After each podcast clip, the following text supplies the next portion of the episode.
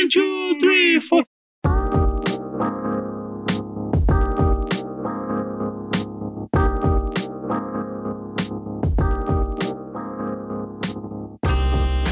Sejam bem-vindos ao Tênis Verde, o podcast mais pseudocult da internet. Eu sou a Nathalie. Eu sou o Arthur.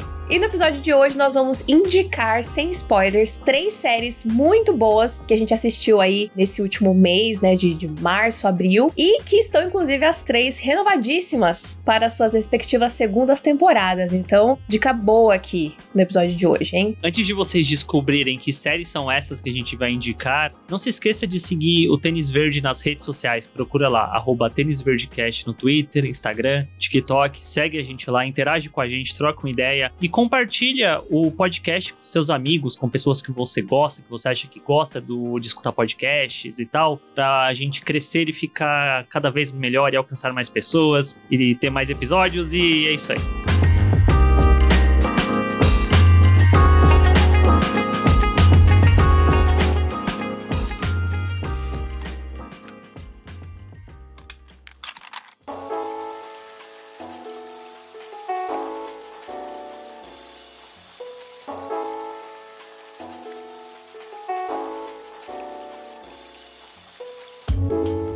Primeira dica deste episódio é uma dica de minha pessoa, foi uma série que eu assisti com muito amor e carinho, semana após semana, na HBO Max, que se chama Julia. E é sobre a Julia Child, que foi uma cozinheira, né? Muito famosa dos Estados Unidos e que foi muito importante. Ela foi muito pioneira em vários aspectos. E nessa série a gente acompanha a Julia depois do sucesso do livro de culinária dela, que inclusive quem assistiu aquele filme com a Meryl Streep, o Julie e Julia, você vai ver o processo do livro, e aí aqui é pós-livro, né? Então é quase como se a série fosse uma, entre aspas, continuação. Porque no filme, se eu não me engano, né, do que eu me lembro, a gente vê muito da Julia indo estudar culinária e tal, e, e ela escrevendo o livro, e aí termina, né, com o, o livro publicado. Já aqui a gente parte a partir do livro, né? O Aham. livro já foi publicado, ele já tá sendo vendido, ele já é um sucesso. Só que aí o que a gente vai acompanhar na série é quando a Julia resolve fazer um programa de televisão, né? Um programa de culinária em que ela vai cozinhar e ensinar pras pessoas. E não existia esse tipo de programa. Era ali na época no- nos anos 60, né? Comecinho dos anos 60. A televisão era uma coisa muito nova. Então, a série vai explorar isso, né? Como essa mulher, que era já uma mulher mais velha, ela tinha uma voz muito peculiar e tal, e querendo se envolver numa coisa que nunca tinha sido feita, que ela teve uns percalços ali no começo e tal. E aí a série vai, vai seguindo essa, essa narrativa. Dá pra falar que Julia andou pra que Ana Maria Braga pudesse voar?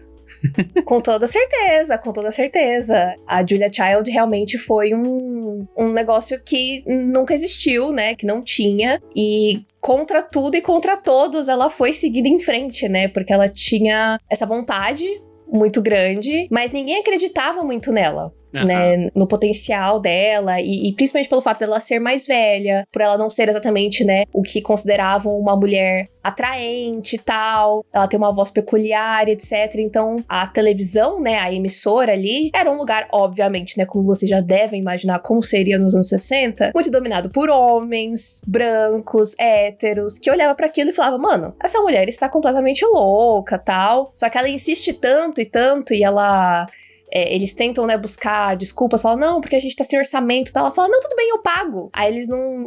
Não tem outra escolha a não ser seguir, né? Hum. E aí a coisa vai desenrolando, né? As percepções das pessoas vão mudando com o tempo. Sabe o que é muito louco? Eu confesso que eu fiquei com um pouco de preguiça de ver a série, por quê? Eu lembro de ter visto o filme na época, e o que me marcou pode ser que hoje eu revendo o filme eu tenho uma percepção totalmente diferente. Mas na época eu lembro que chegou no final, que todo o lance do filme, né, é que é baseado num livro da Julie, no caso, que ela escreveu, que ela fazia um blog, se eu não me engano, sobre o processo das ela fazendo as receitas. Isso, é- a Julia é uma blogueira no mundo atual, Aham. fazendo as receitas do livro da Julia. Então o, o filme ele vai intercalando entre essas duas timelines, né? Sim, e se eu não me engano, chega em algum ponto do livro que. Do livro. do- deve ser do livro e também do filme. Em que rola a possibilidade da Julie conhecer a Julia. Aham. E eu lembro que o encontro é meio merda e que a Julia é meio escrota.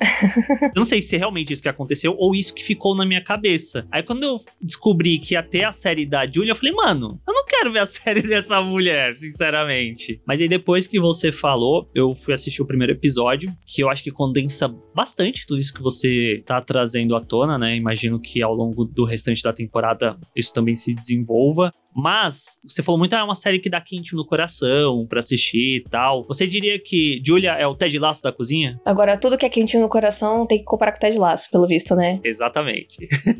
Acho que sim.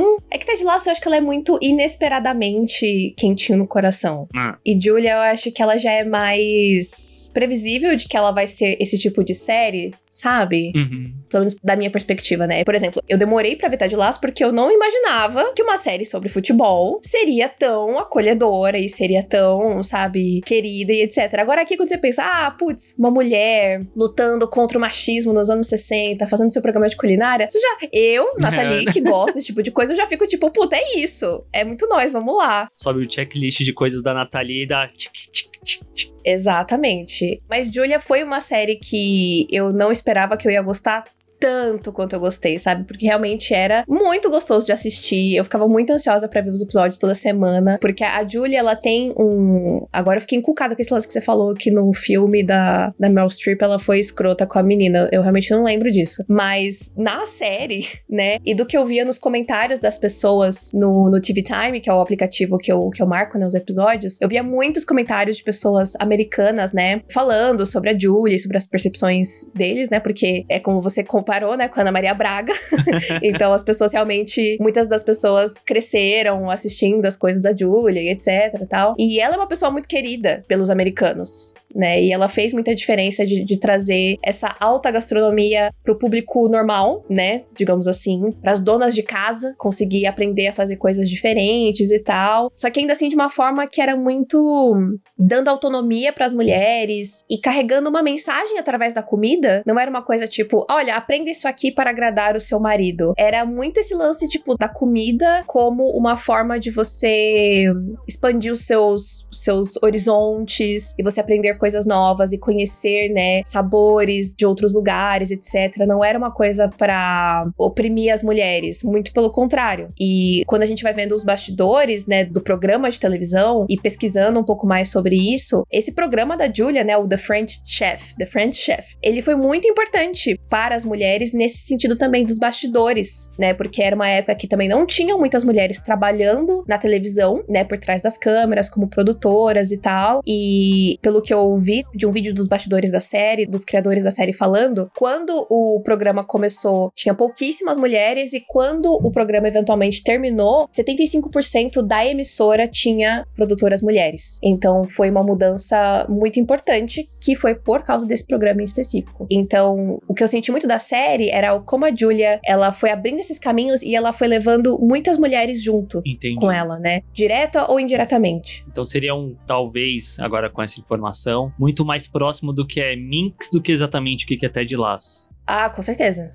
Com certeza. Minx a gente falou em algum episódio, acho que faz dois episódios atrás. Muito boa. HBO Max também. Sim, com certeza. E é muito legal que, tipo, a Julia ela tem algumas amigas, né? Que ajudam ali no programa tal. Mas ela também vai afetando a vida da, por exemplo, a, a editora do livro dela, é, como que impacta a vida dela, a produtora que trabalhava ali na, na emissora num outro programa, que inclusive eu descobri que essa produtora, que a personagem se chama Alice Neyman, ela foi uma personagem criada pra série, Aham. Que ela é uma produtora negra. Então, dentro da série, ela acaba tendo toda uma outra narrativa própria, né? Que é sobre ela, né? Como um- uma mulher que já, já, já tinha empecilhos o suficiente, né? Mas ainda por cima sendo negra, né? Como que ela tinha as ambições dela, né? De trabalhar na televisão e onde ela queria chegar. E cada sacrifício que ela tem que fazer e cada luta que ela tem que lutar pra conseguir fazer as coisas. Então, eu achei muito legal que essa personagem foi realmente criada, porque mostra aquilo que a gente sempre se incomoda né, com esse lance de, ah, naquela época era assim, naquela época era assado. Não, porque esse filme, essa série não tem representatividade, porque naquela época, tararará. E é, eu gostei como que a série fez isso, tipo, a gente tá falando de uma história baseada em fatos, né, baseada numa pessoa real, só que ainda assim eles falaram, não, vamos trazer essa personagem aqui pra gente colocar uma outra narrativa dentro disso, uhum. porque a gente pode, né? Eu achei isso muito legal. São quantos episódios? 10? São oito episódios de mais ou menos 40 minutos. Passa super rapidinho. A produção é muito boa, né? Tipo, eu amo série de época.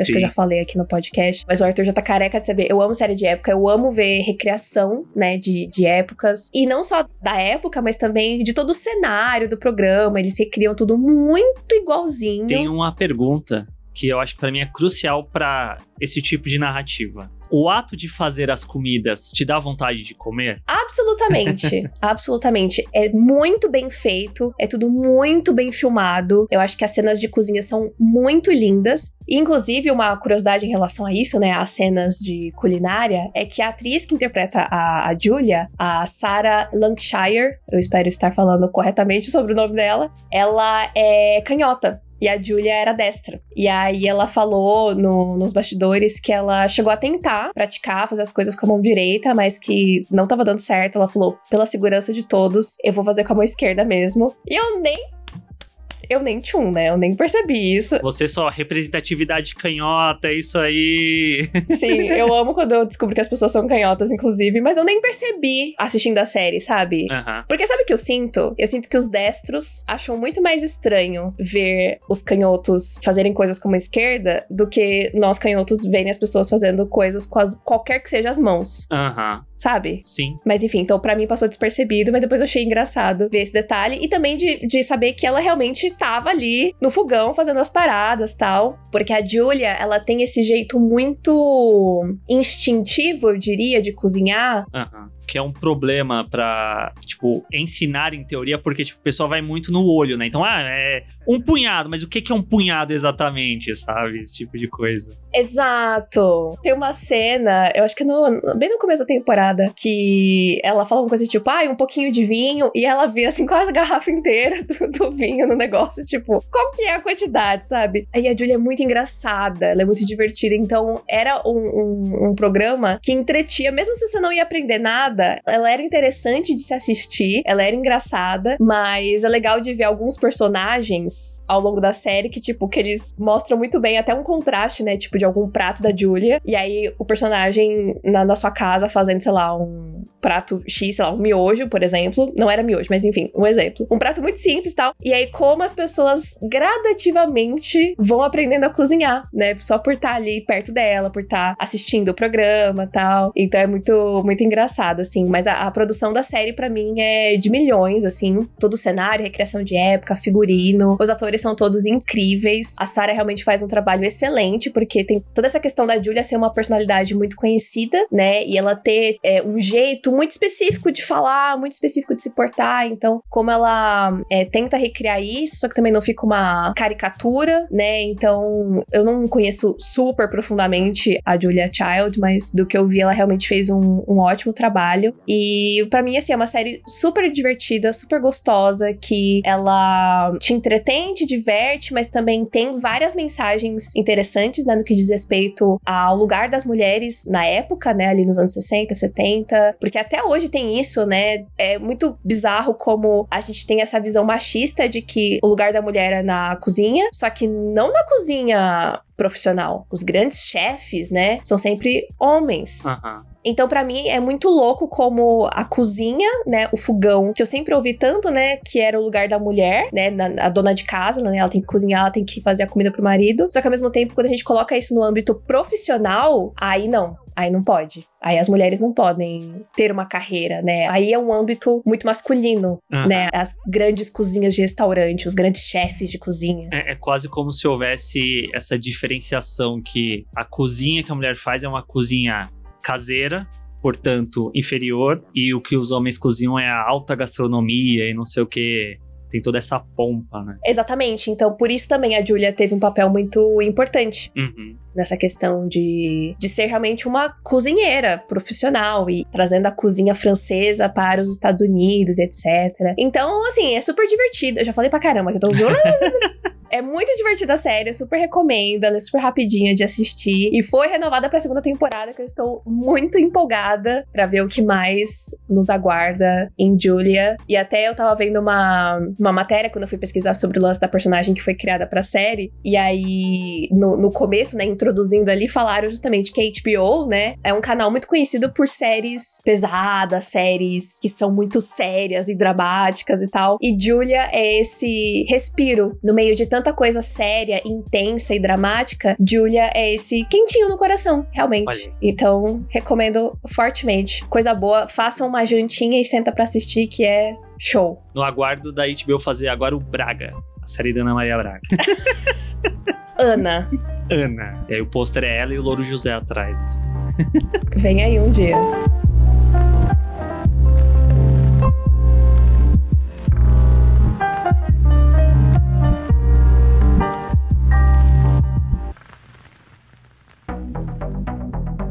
Mudando de streaming e indo para Apple TV Plus, aquele streaming que muitas pessoas eu acho que agora estão começando a conhecer, né? Não só por conta de Ted Lasso, mas por conta de Ruptura. Ruptura, é o divisor de águas, né? É, quem é Morning Show perto de Ruptura hoje em dia, não é mesmo? Vamos falar de duas séries, né, aqui da Apple TV Plus. A primeira delas, só eu assisti, a Nath não assistiu. Se chama Slow Horses, que é uma adaptação de uma série de livros. Eu não sei exatamente quantos livros eles vão adaptar, mas até o presente momento tem a primeira temporada, né? Já tem a segunda e já era sabido antes da série estrear que as duas temporadas estavam sendo gravadas juntas, mas foi uma surpresa muito grande pra mim quando eu terminei a primeira e durante os créditos, de repente, entrou o trailer da segunda. Eu, olha só, eles já vão então emendar. Só que não tem data ainda, mas imagino eu que se eles já divulgaram o trailer é porque eles pretendem lançar em algum momento ainda desse ano, porque senão ia ficar meio, meio estranho pelo menos ao meu ver. Mas então, a série é uma adaptação de livros escritos pelo Mike Harron. E uma coisa que eu achei muito engraçada, que eu até conversei com a Nath em off, depois que eu assisti alguns episódios, é que tava passando a abertura, né? Aí apareceu lá, Will Smith. Aí eu, quê?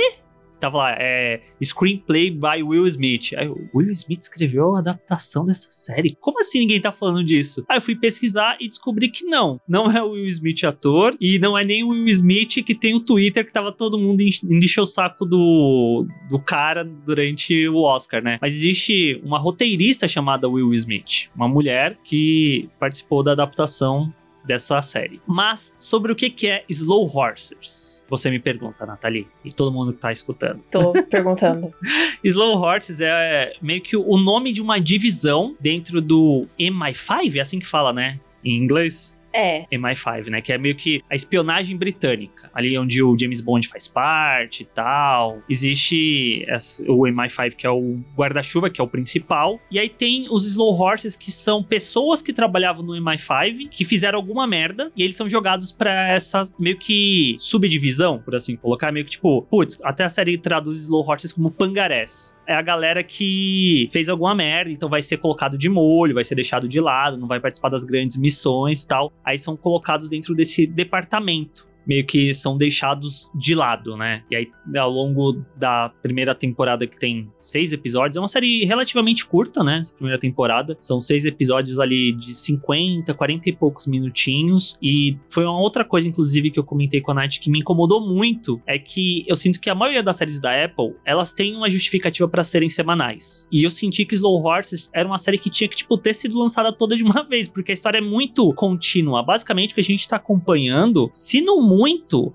passa ao longo de dois, três dias. Então é, é um espaço muito pequeno de tempo. Aí Uhum. quando a série tava acontecendo, tá, aí acabava, só que o próximo episódio ele já começava muito próximo dos eventos. Então era meio que uma continuação, né? Se saísse tudo de uma vez, provavelmente teria sido muito mais legal. Mas ainda assim eu gostei muito. E aí a gente começa a série acompanhando um agente, né, todo fodão assim, chamado River Cartwright, que ele tá numa missão pelo aeroporto, que ele vai pro metrô tal e dá uma merda dentro da missão dele. E aí ele é jogado de escanteio e aí ele meio que vira o orelha dentro desse começo da série que a gente vai entender como que funcionam os slow horses, qual que é meio ali a função de cada um, tal. Em paralelo a isso, é uma série que eu diria até que ela tem um contexto atual porque ela se passa numa onda crescente do extremismo de direita e uma pessoa com uma certa importância política acaba sendo capturada por extremistas e eu não quero muito me adentrar aos detalhes, mas a série vai expandindo de uma forma que, putz, a gente tem que impedir que isso aconteça. Mas os Slow Horses não tem nada a ver com isso, porque eles não têm culpa disso. Eu e o MI6 tem que resolver. Só que aí as coisas começam a dar merda para todos os lados, e aí o MI6 quer meio que jogar a culpa nos Slow Horses. E aí começa toda uma movimentação do lado dos Slow Horses pra se proteger. Mas e o cara que foi sequestrado? O que, que acontece? E aí isso, tipo, ao longo de dois, três dias, e as coisas vão acontecendo. Peraí, rapidinho, você tinha falado antes MI5, agora você falou MI6. O MI6 tá envolvido também ou era MI5? MI5, eu, eu confundi.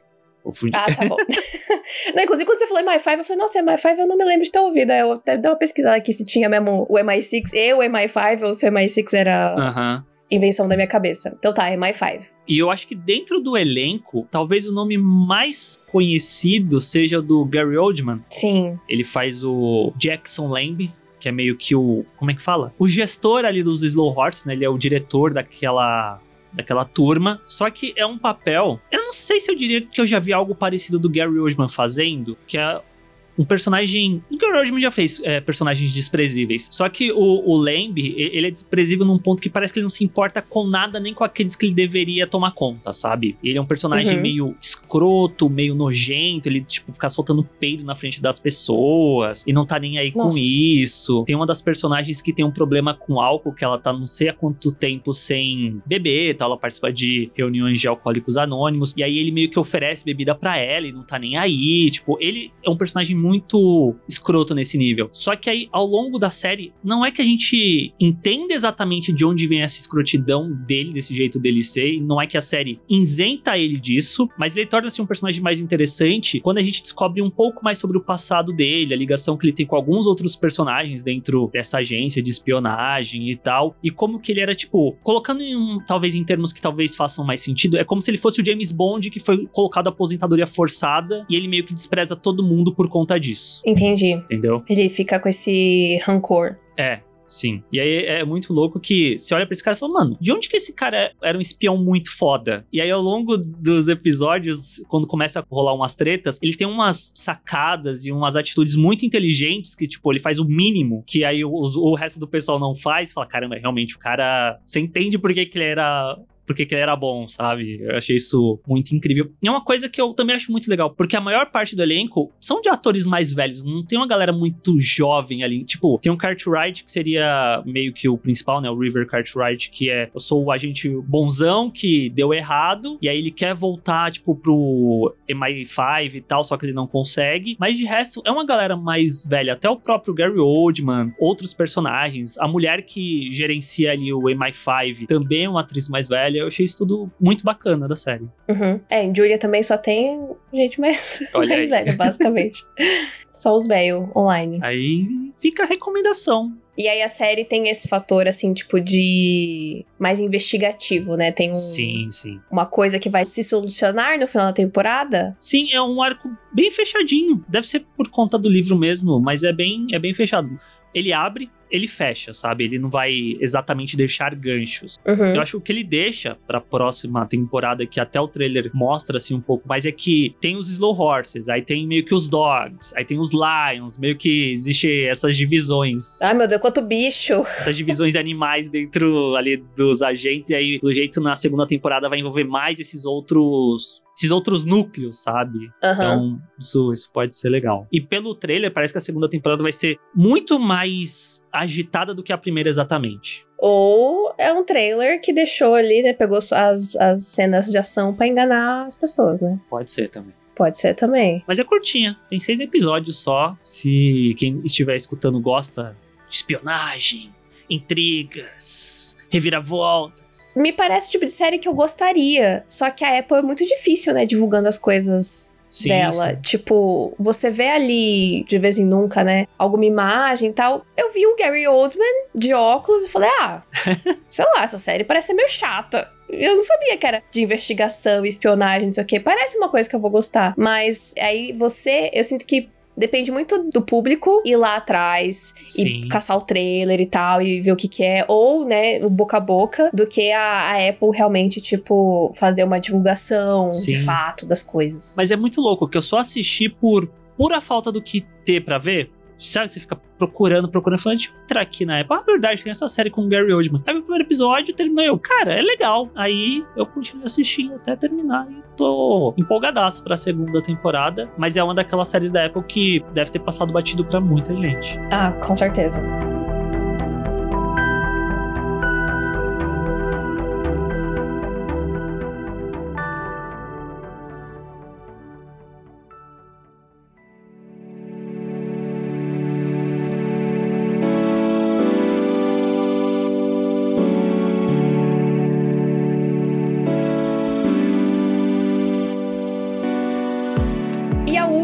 Dica deste podcast, que é uma dica de ambos os dois apresentadores, a série Pachinko, também da Apple TV Plus, que foi uma agradavelzíssima surpresa, eu diria, desse ano, uma das séries mais bonitas que a Apple TV Plus já lançou, e isso é dizer muito, já que todas as produções da Apple são sempre muito bem feitas, muito boas, mas Pachinko ela tem um, eu diria que um caráter especial, assim, um, um caráter diferenciado. A história é uma adaptação de um livro de mesmo nome, da autora Mi Jin Lee, e que vai contar a história de quatro gerações de imigrantes coreanos no Japão. A grande protagonista, eu diria, da série é a Sanja, que a gente vai acompanhar ela pequenininha até ela se tornar uma vovozinha, né? E como as escolhas dela, quando jovem, afeta toda a sua família, né? Aham. E as gerações que vêm depois dela. Então a gente vai ver um pouco ali dos pais dela quando ela é pequena, depois a vida dela, do seu filho e do seu neto. É um drama, então assim, dramalhão mesmo, Sim. bem drama familiar, sofrimento, mas também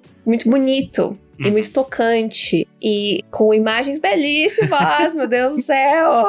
Essa série, assim, ela é um desbunde é, visual, eu achei, assim, muito, muito foda. É quase como se fosse um This Is Us, sabe? Sim, pode crer. Porque This Is Us tem muito esse caráter familiar ao longo de diferentes décadas e tal. Só que This Is Us, se eu não estou enganado, é uma série de televisão aberta. Então, Aham. tem um pouco dessa restrição de questão orçamentária mesmo, né? Tipo, temos que produzir, produzir muito, 18, 20 episódios por temporada, que é muita coisa. Enquanto que Pachinko, você sente que é uma produção cara, sabe? E além de ser cara, é uma produção reduzida no- na quantidade de episódios. Não é uma série que vai ter 15, 20 episódios numa temporada. São oito, né? Se não tô enganado. Isso, isso mesmo, são oito. É, eu fiquei muito surpresa porque eu tava ouvindo o nome da série, e aí, quando tava na semana de estrear, eu vi alguma crítica gringa, né, falando que era tipo uma das melhores séries do ano. Eu já fiquei, opa. Eu li alguma que disse: é, desistam, Pachinko é a melhor série do ano.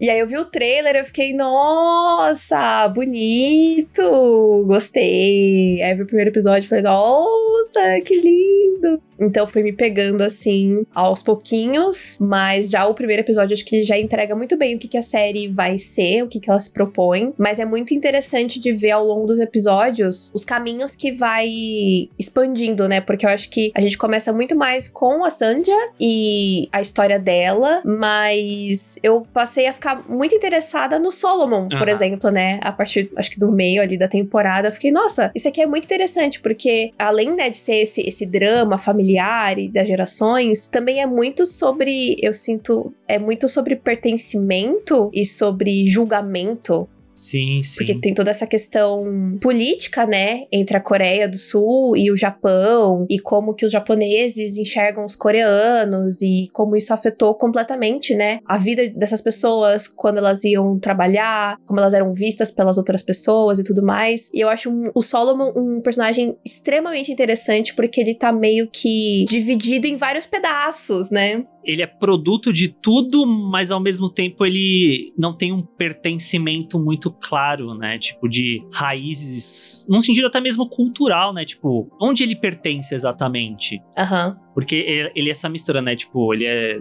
descendente de coreano, mas ele não ficou nem no Japão, ele foi para os Estados Unidos muito novo, e aí ele tem que voltar para, em teoria, a terra natal dele, que também não enxerga ele de uma boa forma. Então, Uhum. toda essa questão de família e de pertencimento mesmo é muito forte durante a série toda. E na questão da Sund, eu acho que isso vai se desenvolvendo mais, né, ao decorrer da temporada. E como também é uma outra série que já tem uma segunda temporada confirmada, eu imagino que terá um peso ainda maior daqui pra frente. Sim, com certeza. Mas ela é muito bonita, assim. Tem até algumas questões que eu confesso que eu nem entendo completamente. Uhum. Que eu vou entender depois vendo comentários de outras pessoas. no- O TV Time, gente, eu amo TV Time. eu amo ver os comentários das pessoas. Porque, justamente, às vezes eu aprendo muito, né? Porque tem algumas coisas que a série retrata que são muito específicas Sim. de uma vivência que a gente não tem. Uhum. A nossa criação é completamente diferente, né? Então, tem alguns momentos que você sente que eu entendo, tipo, não- sem spoilers aqui, mas o lance do arroz, Ah, o arroz. que foi um negócio que todo mundo ficou chorando por causa de arroz, porque a série, enfim, deixa bem claro o que está acontecendo. Mas tem algumas outras coisas que são nuances que talvez nem todo mundo, né, do público Uhum. ocidental vai entender, porque é muito específico dessa cultura. E isso é muito foda. Sim. Porque eu sim. acho que, como você mesmo falou, né? A gente já tem muitas outras séries familiares, a gente já tem anos, a gente já tem outras histórias que retratam muito as famílias americanas. E como que é uma família coreana? O que que isso significa? Como que são essas relações? Então, eu acho que isso foi muito interessante, assim, pra mim, da série. Além de ter essa questão de ter muitos momentos do tempo, lugares diferentes, línguas diferentes, né? A gente tem coreano, a gente tem japonês, a gente tem inglês. Então é, é uma série muito rica, né? Culturalmente, Sim, visualmente. Ela é muito completa, muito cheia, muito cheia de coisa. É, o nosso amigo Salgado, né? Ele, ele leu o livro, né? E eu lembro que ele tweetou Aham. quando ele leu, tipo, sair mais rico culturalmente depois de ter lido o livro. E a série, eu, eu sinto que ela tem esse papel em certo nível. E pelo menos pra mim, bateu muito quando eu terminei de ver. Eu falei, putz, eu quero fazer um vídeo sobre a série. E aí eu fui pesquisar. E aí você começa, tipo, a abrir um, uma porta pra toda uma história que a gente não tem. Não é que a gente não tem acesso, a gente tem acesso hoje em dia, mas eu até cheguei a falar no meu vídeo. A gente, quanto estudante no colégio, a nossa história é muito centrada na Europa, eurocêntrica e tal. E tudo que foge disso, a gente não tem nenhum conhecimento. E se não parte da gente ter a curiosidade de despertar a vontade de procurar, a gente não procura nada disso. Sim. E eu acho que o Pachinko, a série, ela me despertou essa vontade, sabe? E quando eu fui pesquisando, nossa, então tá, agora eu entendi por que, que tem isso dentro da série, por que, que tem aquilo. O contexto sociopolítico ali do começo, tudo, começa a ganhar muito mais peso, né? Porque a série, ela não vai exatamente parar pra te explicar palavra por palavra o que que tá acontecendo ali, né? Sim. É, isso eu- acho legal, sabe? Tipo, Aham. porque ao mesmo tempo que é interessante, tipo, a gente conseguir aprender com, né, obras, né, da cultura pop, etc. Por outro lado, eu acho muito foda que, tipo, essa série tá falando com pessoas que sabem do que, que ela tá falando. Sim. E se a gente quiser entender, a gente que corra atrás.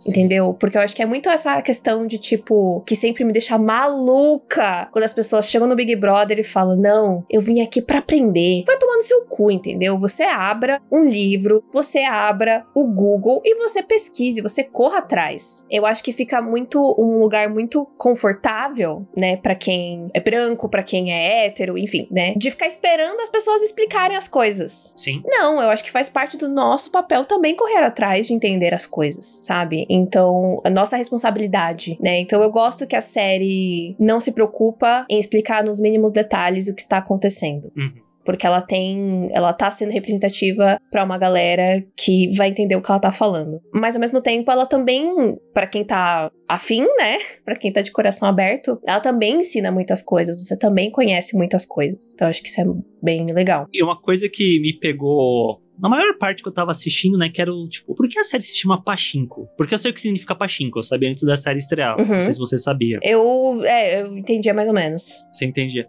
Aí a série foi passando, aí o lance do Pachinko tava lá presente. Beleza, são as casas lá que. É meio bingo, meio fliperama, tá tudo misturado ali e tal. Mas ainda tava, tá, por que Pachinko? Por que Pachinko? Aí eu fui pesquisar também. Ah, tem toda a questão dos coreanos que foram pro Japão. E aí o, a oportunidade que eles encontraram foram em casas de Pachinko para prosperarem, lucrarem e tal. Então, tudo dentro da série eu sinto que é engenhosamente bem construído para estar aqui os elementos. E aí é isso que você falou. Coisas têm que partir da gente, da gente pesquisar e aprender e tal. E trago uma curiosidade, duas curiosidades, inclusive, em relação ao livro, que eu não li, mas pessoas comentaram que o livro ele tem uma estrutura cronológica, ao contrário da série. A série que vai e volta no, no tempo, né? Isso não Legal. é do livro. E um outro ponto é que o episódio 7, que é uma história ali do passado, de um personagem e tal, não existe no livro. Foi criada hum... para a série.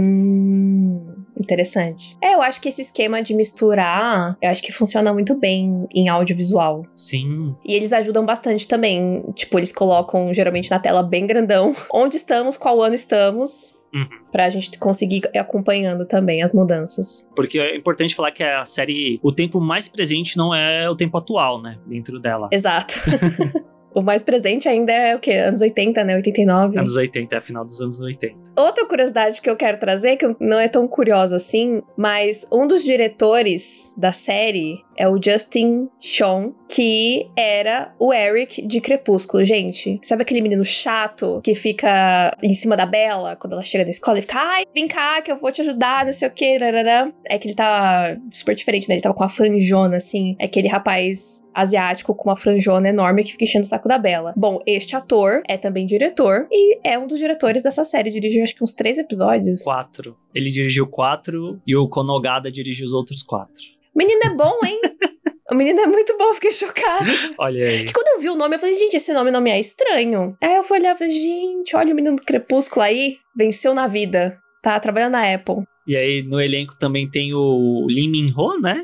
Que é uma sensação gigantesca. Então, eu não conhecia este homem, mas meu Deus do céu, as pessoas, todo mundo suspirando por ele no, no TV Time, mas o bicho também, ele é lindo de Todo mundo, na verdade, preciso dizer, o elenco é de milhões na atuação, mas é de milhões na aparência também, com todo respeito a todos os envolvidos, mas são todos lindos, todos os homens, todas as mulheres, é todo mundo lindo. Uhum. Absurdamente lindo, eu fiquei chocada. Nossa. Eu fui dar uma pesquisada sobre o Lee Min-ho, né? Aí eu vi que as pessoas chamam ele carinhosamente de Leminho.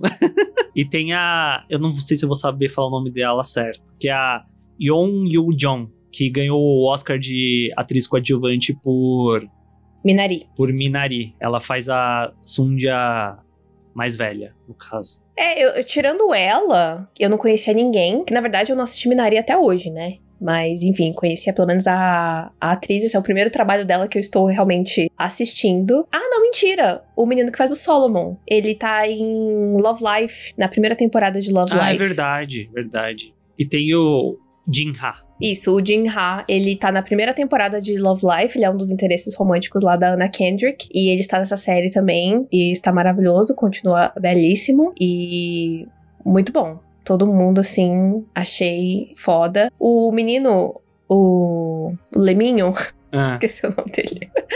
ele é grande na Coreia, né? Tipo, de dorama, essas coisas. Por isso que a galera gosta dele, né? E uma coisa que, assim, nossa, esse ano tá bom pra abertura de série. A abertura de Pachinko é uma coisa. Eu vi a showrunner que é a Soul falando sobre a abertura que ia ter, não ia ter, ela queria fazer, não ia dar tempo, aí ela decidiu colocar a abertura tal no final. Porque a abertura meio que traz essa leveza necessária, porque a série é muito dramática. Então a abertura, uhum. ela queria colocar para dar um pouco dessa felicidade, dessa leveza para esses personagens, pra, tipo, falar, olha, olha que legal isso aqui, esse momento. Agora vamos pro drama, mas ter esse, esse momento prévio, né, antes de mergulhar no drama mesmo.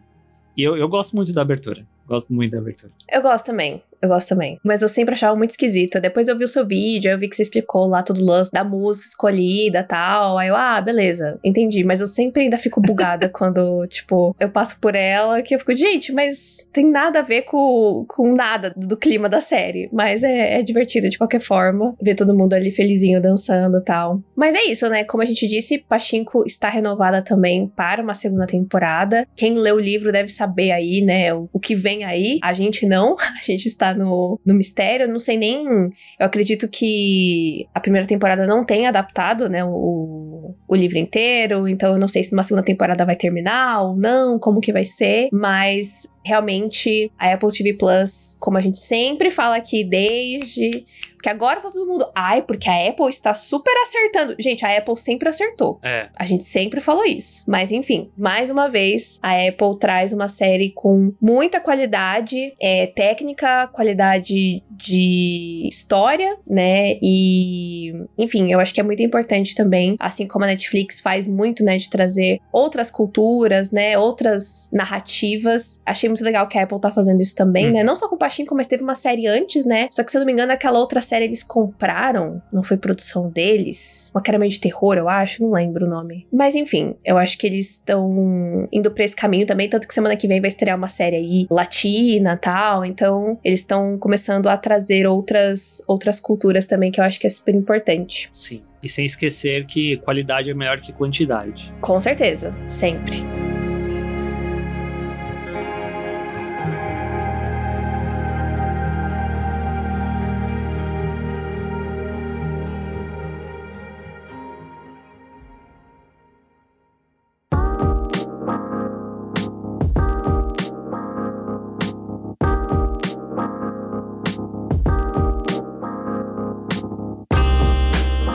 Então fica a dica aí dessas três séries muito legais. Eu espero que vocês tenham gostado, que vocês vão lá assistir elas. E se vocês forem assistir, já sabe, conta pra gente lá no Instagram, arroba tênisverdecast, mostra lá que vocês estão assistindo, marca a gente. E segue a gente também lá no TikTok, que tem sempre conteúdo por lá, vários vídeos de curiosidades, dicas, etc. Nossas redes sociais pessoais também estão aqui na descrição, arroba natfanatic, arroba senhor arte. E a gente se vê, se fala, se ouve no próximo episódio.